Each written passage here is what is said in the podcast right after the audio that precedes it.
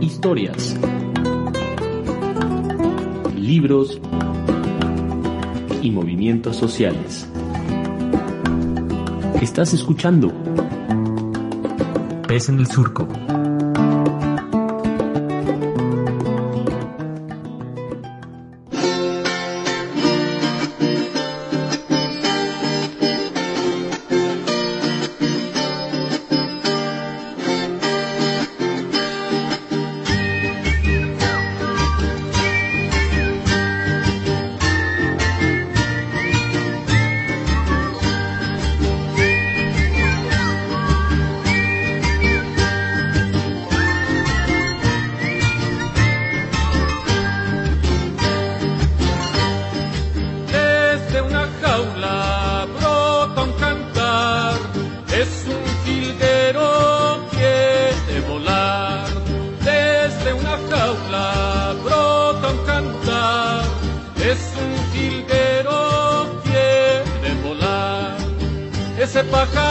No es para adornar a ninguna casa, sino para volar.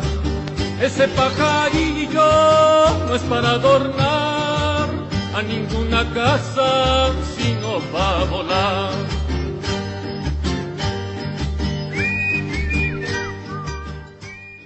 Hola, ¿qué tal? ¿Cómo están? Bienvenidas, bienvenidos, bienvenidos a este programa que es Pez en el Surco. Y bueno, hoy tenemos un programa especial porque pues tenemos un invitadazo, ¿verdad? Pero además, hoy tenemos en la conducción a nuestro querido Gildardo Juárez, que ya saben que es quien edita, quien produce este programa y a veces se anima, ¿no? A también a darle a los micrófonos y a conducir. Y hoy va a ser uno de esos días especiales en los que Gil va a estar aquí compartiendo la conducción, porque además, ¿qué invitado tenemos hoy, Gil, que, que estás también por acá? Sí, gracias, gracias, Nay, por la presentación y igual es una alegría estar conduciendo otra vez contigo. Este, hoy tenemos a un invitadazo, es Chelo Acelo Ruiz, que es monero, es cineasta.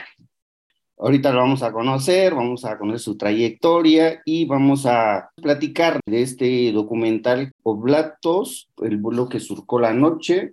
Y pues bienvenido a hacerlo. ¿Cómo estás? Hola Gil, hola Nayeli, pues mu muchas gracias por invitarme, un placer estar aquí con ustedes en este espacio que estuve escuchando, es muy, muy interesante los temas que abordan, el enfoque que le dan y bueno, para mí es un honor y un placer estar con ustedes. Pues bienvenido, Chelo, muchas gracias por aceptar esta conversación. Bueno, pues eh, queremos también que nos platiques un poquito, ¿no? Un poquito de ti, de dónde eres, cómo es que de decidiste ahí ser cineasta, ¿no? Eh, eso, para que nuestro auditorio te conozca también, compártenos un poquito ahí de tu vida, dijera un amigo, de tus amores y tus escándalos. Ay, eso es un poco largo porque todos tenemos vidas este, complejas y llenas de chismecitos, ¿verdad? Pero bueno, les puedo contar que yo soy Acelo Ruiz Villanueva, soy originario de la ciudad de Oaxaca. Mis padres son serranos, mi mamá es mije, mi papá es zapoteco. Eh, yo viví, estudié toda mi vida en la ciudad de Oaxaca, ya tiene algunos años que radico en la Ciudad de México, pero bueno, mi, mi corazón y mi alma está en el sur de este país. Eh, y yo me dedico a hacer cine, soy cineasta, pero también soy monero, dibujante, caricaturista, este, como también les dicen, y publico mis caricaturas en el Universal, en la revista Zócalo y en la revista El Chamuco, eh, donde regularmente hago caricatura. Entonces, por un lado, tengo un pie en, en el cine y otro pie en los monos. Eh, no sé qué, qué más, pues más o menos eso es lo que soy, no sé. Sí, sí, gra gracias, gracias por, tu explicación. Me metí ahí a, a, ver alguna entrevista que te hicieron, ¿no? Y, y, y, escuchaba yo que también tienes pues cierta conexión con lo que pasó en el 2006 en Oaxaca y de alguna forma te fue pues metiendo un poco al tema, eh, tanto de la conciencia pues, social de lo que iba pasando. Y entonces, ¿qué tanto eso marcó para tu trayectoria pues, actual, de lo, a lo que te dedicas? Y sobre todo, mmm, ¿cómo fue que, que, ya entrando un poquito a, lo que es tu obra, este, de este documental, ¿cuál, fue tu, tu interés de, de, volver a tomar el tema, ¿no? En este documental, en este trabajo tuyo. Claro que sí, Gil. Mira, fíjate que, pues yo cuando era muy adolescente en, en Oaxaca y en, en, los principios de los años 2000, eh, pues había como siempre, yo creo que Oaxaca ha sido una, una tierra de rebeldía, de organización, de resistencia, en, muchos sentidos, ¿no? no eh, desde organizaciones campesinas, indígenas, sindicales, eh, proyectos políticos, pues han estado ahí, ¿no? Eh, surgiendo. Y yo desde muy adolescente me uní a una organización que en Oaxaca tiene sus amantes y sus detractores, que es el Frente Popular Revolucionario, y yo específicamente pertenecía a su juventud, a la Unión de la Juventud Revolucionaria de México, y bueno, hacíamos movilizaciones en contra del, del alza del transporte público, ¿no? Cuando querían subirle, o hacíamos movilizaciones a favor de que aceptaran más eh, aspirantes a la Universidad Autónoma Benito Juárez de Oaxaca, y participábamos en diferentes tipos de movilizaciones y de organización al mismo tiempo que otras organizaciones y otros proyectos políticos hacían lo suyo. Pero bueno, surgió que en eso andábamos cuando en 2006, pues la cosa empezó a ponerse eh, un poco más álgida de lo que estaba usualmente. Esto tiene mucho que ver, por ejemplo, con, eh, pues con la llegada del gobernador en ese entonces, Ulises Ruiz, al poder, que llega con una política que no entendió, no entendía la dinámica social de, de, de, este movimiento social y pues llega con, con, el garrote en la mano a encarcelar, a asesinar y a querer desaparecer de un plumazo pues toda una tradición de lucha que existe en Oaxaca. Lo que todos pues probablemente saben o, vivieron ustedes, ¿no? Pues se generó un gran movimiento popular eh, de muchos grupos encabezados por el sindicato, por la sección 22 del Sindicato Nacional de Trabajadores de Educación, este, diagonal CENTE, diagonal Coordinadora Nacional. Y bueno, se hace esa, esa movilización y bueno, yo, al igual que miles y o probablemente muchos jóvenes y ciudadanos y colonos, pues participamos en esas protestas. A mí me toca participar específicamente desde el lado de la comunicación, porque en ese entonces a mí me tocaba coordinar la comunicación no solamente de mi organización, sino de varios esfuerzos. Y bueno, ese es mi paso, eh, digamos, muy a, grosso modo por, por el movimiento, pues se, se, participa, se vive de principio a fin, eh, se goza, ¿no? La, la solidaridad, la rebeldía de las personas pero al mismo tiempo también se sufre eh, la derrota, el encarcelamiento, el asesinato de los compañeros, ¿no? Pero yo creo que Oaxaca 2006 es un, es un episodio de la historia del país, porque yo estoy seguro que es un fenómeno que tiene que ser más estudiado, no solamente es un fenómeno local, ¿no? Yo creo que es un fenómeno eh, muy importante para la historia de México, tiene que ser revalorado, eh, revisitado, este, estudiado de nuevo, porque también transforma mucho la vida actual de, Oaxaca, eh, de la ciudad y, y, de cómo hoy se entiende el movimiento social, ¿no? Muchas gracias, Acelo, por compartirnos este, pues, pues esto, que también es parte, ¿no? Como de tu historia, como de, de quién eres. Y bueno, pues queremos tantito hacerlo, eh, que, nos, que nos platiques precisamente de qué va esta que es tu, tu ópera prima, ¿no? Como dicen en el cine. Eh, Oblatos, el vuelo que surcó la noche. ¿De qué trata em, esta película? Ah, mira, fíjate que, que, es interesante como para ligarlo con lo que hablábamos hace rato. Eh, en Oaxaca se, nosotros pues teníamos, bueno, yo había gente de todas las edades. En, lo particular, a mí me tocó eh, tener 19 años, 18, probablemente ahí en el 2006. Y, y, por ejemplo, una cosa que sucede a veces en los movimientos sociales y en las organizaciones es que hay un momento en el que se pierde la historia, se pierde la continuidad de lo que se ha vivido de otras luchas que se han dado, ¿no? Eh, por decirlo de algún modo, ¿no? Eh, hay, hay organizaciones, hay compañeros que estuvieron, por ejemplo, en la época de los 70, de los 80, que vivieron la represión, la persecución del Estado, de ciertas maneras, pero que las nuevas generaciones ya no eh, lograron asimilar la tradición de lucha o las experiencias que en otros años se han dado, ¿no? Entonces, para mí era muy importante eh, eso porque en, en 2007 eh, se publicó un libro que hablaba un poco sobre movimientos sociales que habían existido antes de, de los que nosotros habíamos vivido. Estamos hablando del movimiento de la Liga Comunista 23 de septiembre, que había estado, digamos, activo desde los 70 a principios de los 80 y que era una organización guerrillera, era una organización de jóvenes, chicos, este, chicas que habían decidido tomar las armas para combatir el Estado que ellos calificaban como un Estado burgués, un Estado que, eh, pues que garantizaba la opresión y la explotación de la gran mayoría de la población, y ellos pugnaban por una organización eh, revolucionaria, por un cambio social a través de las armas y sobre todo a través de la de la publicación y distribución de un periódico que ellos tenían que se llamaba Madera, donde le explicaban a la población cuáles eran sus fines y qué pensaban, ¿no? Y llegó a mis manos este libro que lo escribió uno de ellos, que se llama Antonio Orozco Michel, un sobreviviente de esa organización, que nos cuenta un episodio de la historia de la guerrilla mexicana, que es la fuga de seis militantes revolucionarios de una cárcel de máxima seguridad en Guadalajara, en Jalisco, y este lugar pues era un lugar en el que aparentemente era imposible fugarse, ¿no?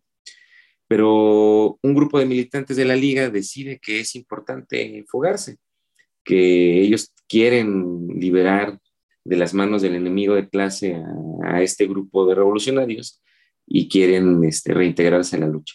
Pero además era una historia que tenía mucha conciencia social, que era muy importante por la historia de nuestro país, pero sobre todo era emocionante.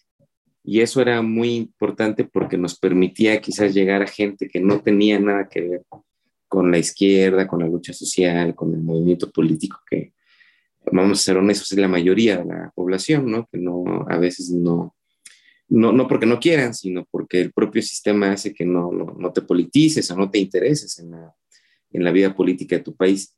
Entonces, en 2019, que ya no tiene, o sea, yo hablo de esta película desde hace mucho tiempo, pero porque no he sacado la, próxima, pero bueno, en 2019 la, la, la, estrenamos, este, se estrenó en México y en el mundo, y fue, tuvo la fortuna de ser muy bien recibida por parte de la gente, porque eh, eh, es una película de la historia, como les acabo de contar, de, de, de la tradición de lucha de nuestra gente, pero sobre todo es una película muy entretenida porque es una película de escape de una prisión. Entonces, es, contada de viva voz por los protagonistas cómo lograron escapar de esta prisión y cómo se involucran en la lucha social, nos explican sus razones, no solamente políticas, sino humanas y personales que hay detrás de, de su participación en este movimiento.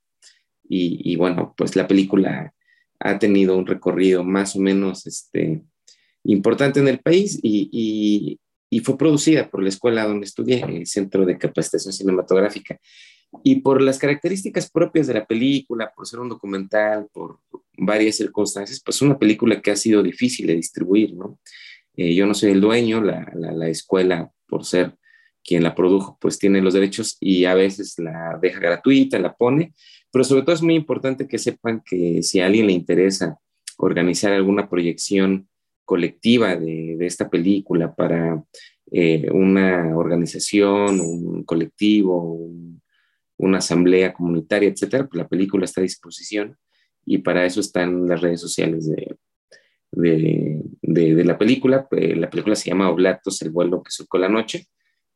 Órale, pues muchas gracias por esta información, porque pues sí era una de las preguntas que queríamos hacer para que lo conocieran nuestras audiencias en las radios comunitarias, que también pueden pues ver este material tan importante para la historia de, pues, de México, de, de la lucha social, y que a, veces no, no llega tan fácil la, información hasta las comunidades, ojalá y, y sí puedan. O si alguien que tiene por ahí un proyector, no tiene que ser un proyector así, este, súper, súper increíble, con que tengan un proyector, si la quieren y organizan una función con algunas personas, se las podemos hacer llegar.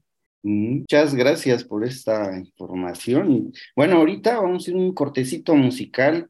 Regresamos en un ratito. La cárcel o es tumba de cobardes o cuna de revolucionarios.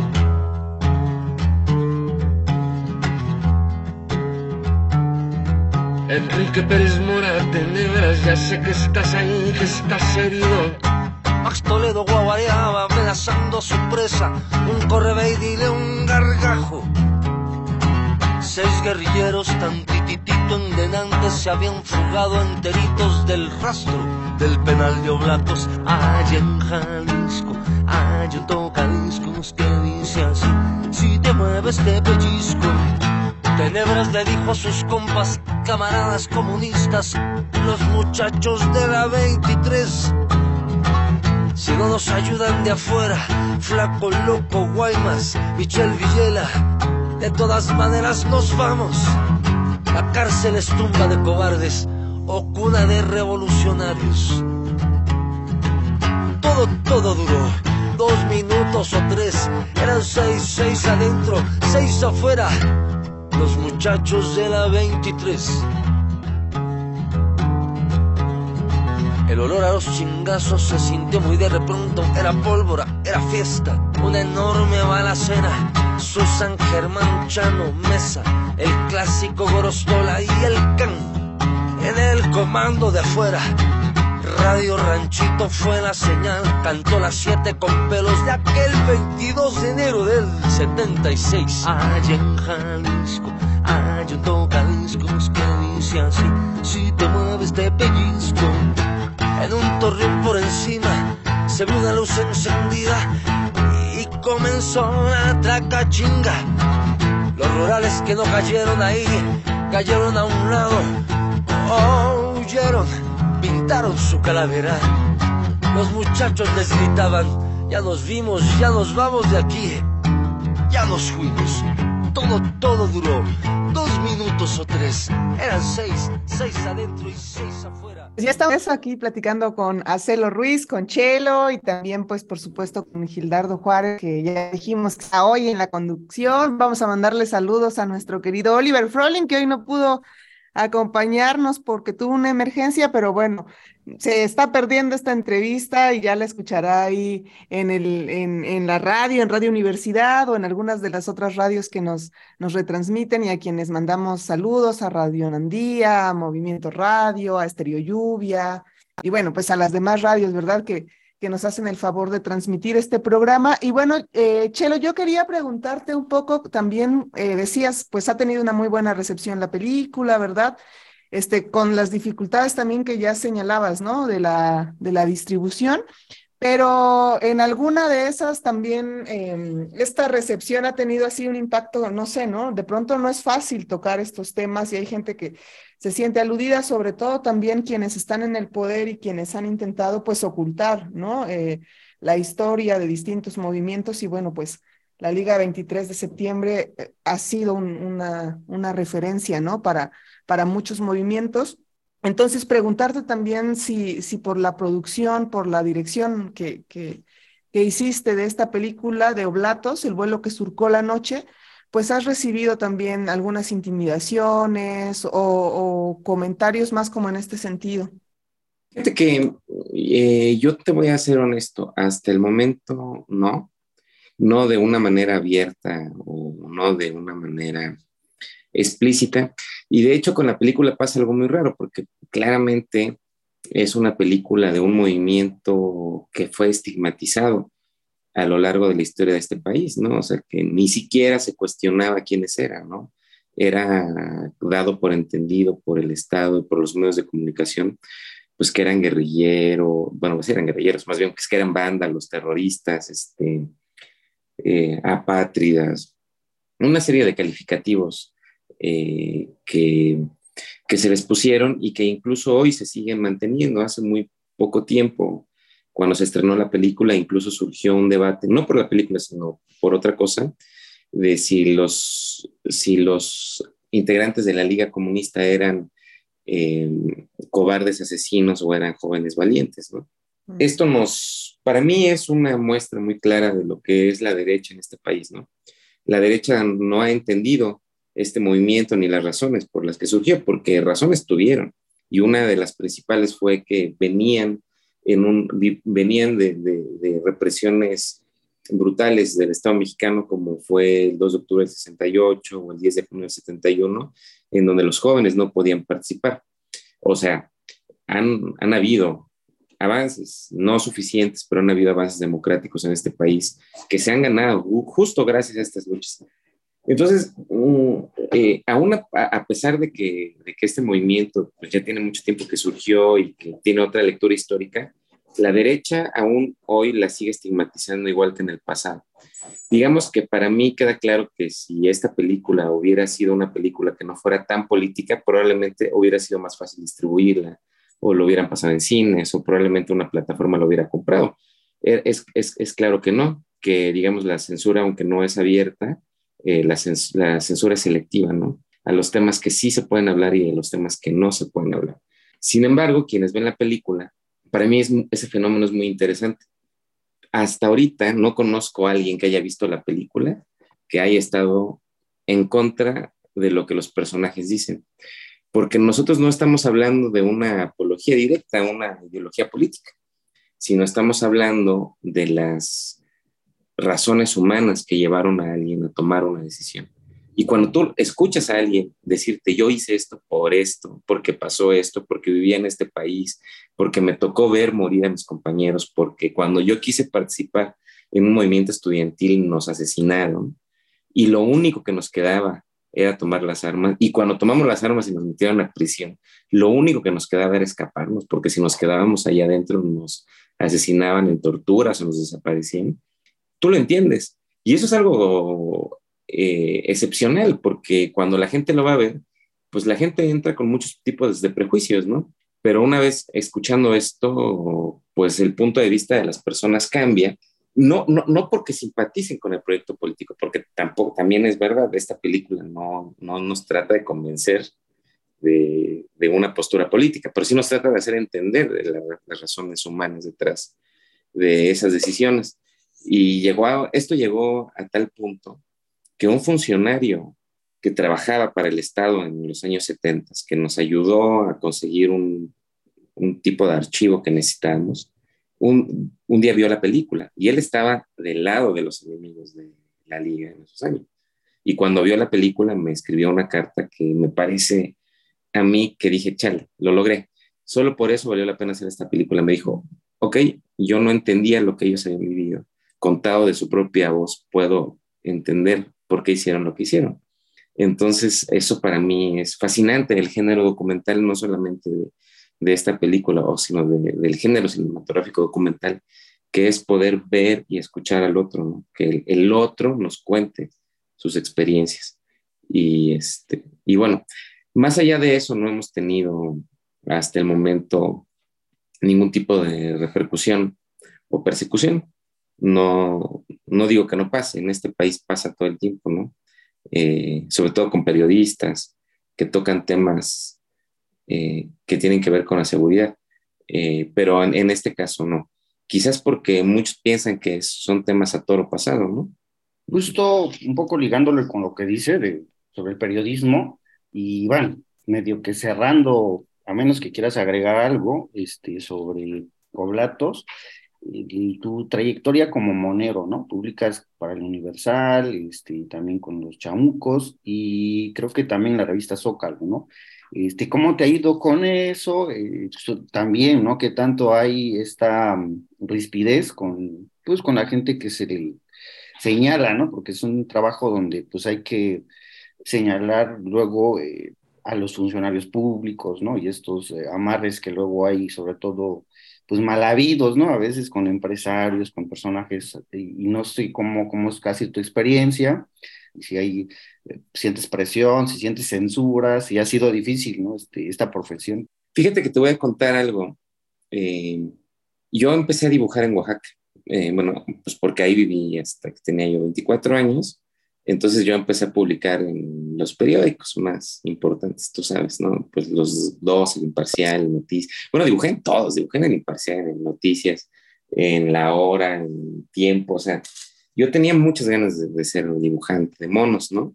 Pero nunca logré que me pagara, eh, lo cual me lleva a la siguiente reflexión. Es muy difícil ser periodista en Oaxaca y creo que eso tiene que ver con lo que comentaba una de sus invitadas en uno de sus programas, de la reflexión sobre el periodismo en local en Oaxaca. Es muy complicado. Primero por los pésimos salarios que tienen los periodistas, que te hace casi imposible sobrevivir sin, sin recibir un chayote, ¿no? Pero ya ni siquiera es un chayote al olor de mola, ¿no? Que te dan millones de pesos por, por tener una vida lujosa y, hablar a favor de ciertas cosas, sino que tiene que ver con un chayote, eh, pues de un sobre amarillo que te una conferencia de prensa, pues, pero pues si no se hace imposible vivir del periodismo. Yo ni siquiera logré que me pagaran, ¿no? Y a mí me pasó en Oaxaca que a mí ahí abiertamente me, me cambiaban los dibujos, ¿no? Yo me acuerdo mucho que en el Noticias había yo publicado el dibujo de un presidente municipal, Fraguas creo que se apellidaba, y era, acaba de pasar el 2006 y andaban llegando las comisiones de la verdad a saber qué pasó, investigaciones y no sé qué. Y yo lo dibujé como encubriendo los hechos de violencia, ¿no? Pues llegaron al grado de quitarle los bigotes con corrector al dibujo para que no se reconociera quién era. O cambiarme los diálogos. Entonces, cuando yo vivía ahí, era, era, era sumamente complicado, ¿no? Eh, porque además las banquetas son más estrechas, el poder está al lado de ti, ¿no? Entonces, a los funcionarios públicos sí te los encuentras en la calle o, en un café, ¿no? Este, y, y, por eso creo que a nivel, eh, los periodistas locales son los que más, además, la falta de proyección hace que sean más fáciles de ser agredidos, ¿no? Como pues ha sucedido en este país, donde ya hay decenas de, periodistas asesinados. En, términos, em, en términos nacionales, fíjate que, que, pues lo que hay es una polarización que tiene mucho que ver con el actual del gobierno federal. Entonces están los chairos y los fifís, ¿no? Entonces, lo único que uno tiene que hacer es tener la piel muy dura porque cuando haces una crítica al presidente, pues obviamente te acusan de ser de derecha, panista, amante de Lili Telles, etc. Y cuando haces una crítica a, la derecha, pues te acusan de ser eh, vendido al gobierno, chayotero, morenista.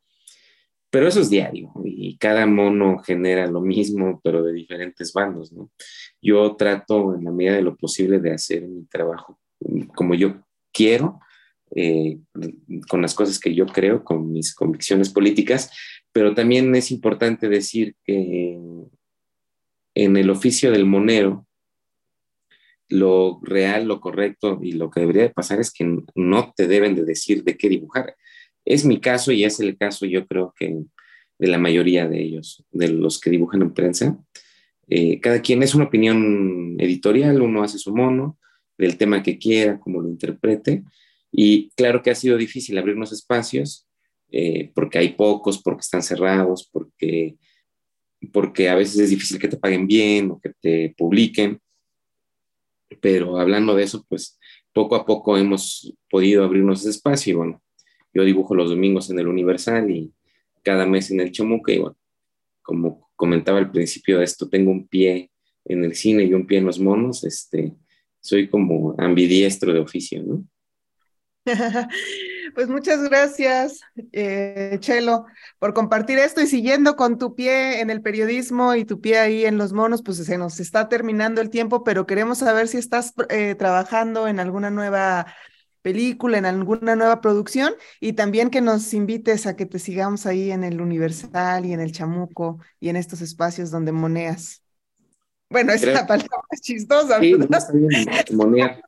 Eh, pues muchas gracias, Nayeli. Pues mira, fíjate que andamos preparando ahí una nueva película este, que también tiene que ver con el movimiento social.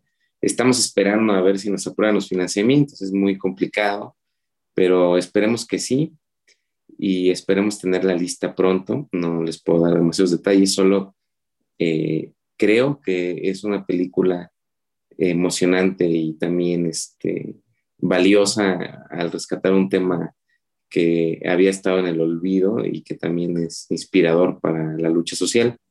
Eh, y bueno, por otro lado, pues sí, si me, si me quieren este, seguir, pues estoy en redes sociales como Monero Chelo, ahí pueden ver mis monos en Facebook, en Instagram, así me buscan como Monero Chelo.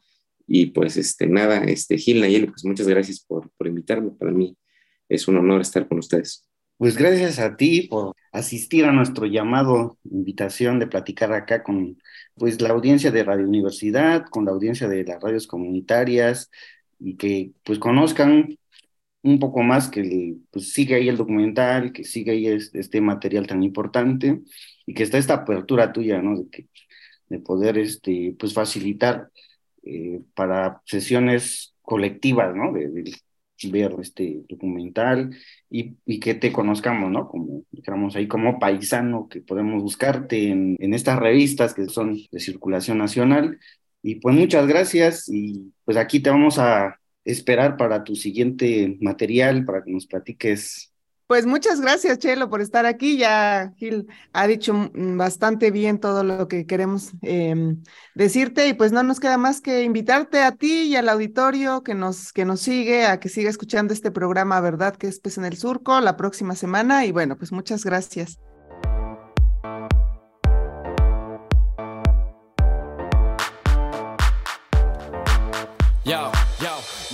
Gracias por escuchar Pez en el Surco. En la conducción estuvieron Nayeli Tello y Oliver Frolin. En la edición, Gildardo Juárez. En difusión y redes sociales, Belén González. Sintonízanos la siguiente semana. Búscanos en nuestras redes sociales. En Facebook como Radio Pez en el Surco.